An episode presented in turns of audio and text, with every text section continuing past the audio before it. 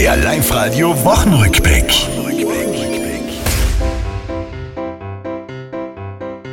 Seit Montag ist der Mückstein Gesundheitsminister.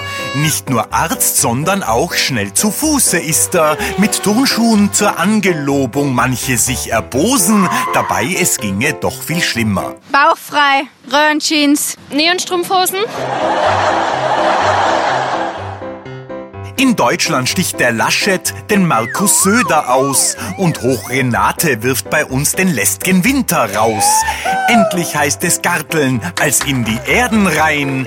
Doch es sind nicht immer Blumen. Nur Grünzeug, nichts so blöd. Pflegeleicht soll es sein. Die Super League im Fußball hätte den Fans ja viel verdorben. Zum Glück ist sie schon vor ihrer Geburt quasi gestorben. Die WSG schlägt Salzburg, vollbringt so Riesentaten. Nachspiel für den Kommentator. Dann kommt man mit Glücksgefühlen nach Hause und äh, freut sich viel mehr auf das, was da alles kommen kann. Das werde ich jetzt nicht verraten.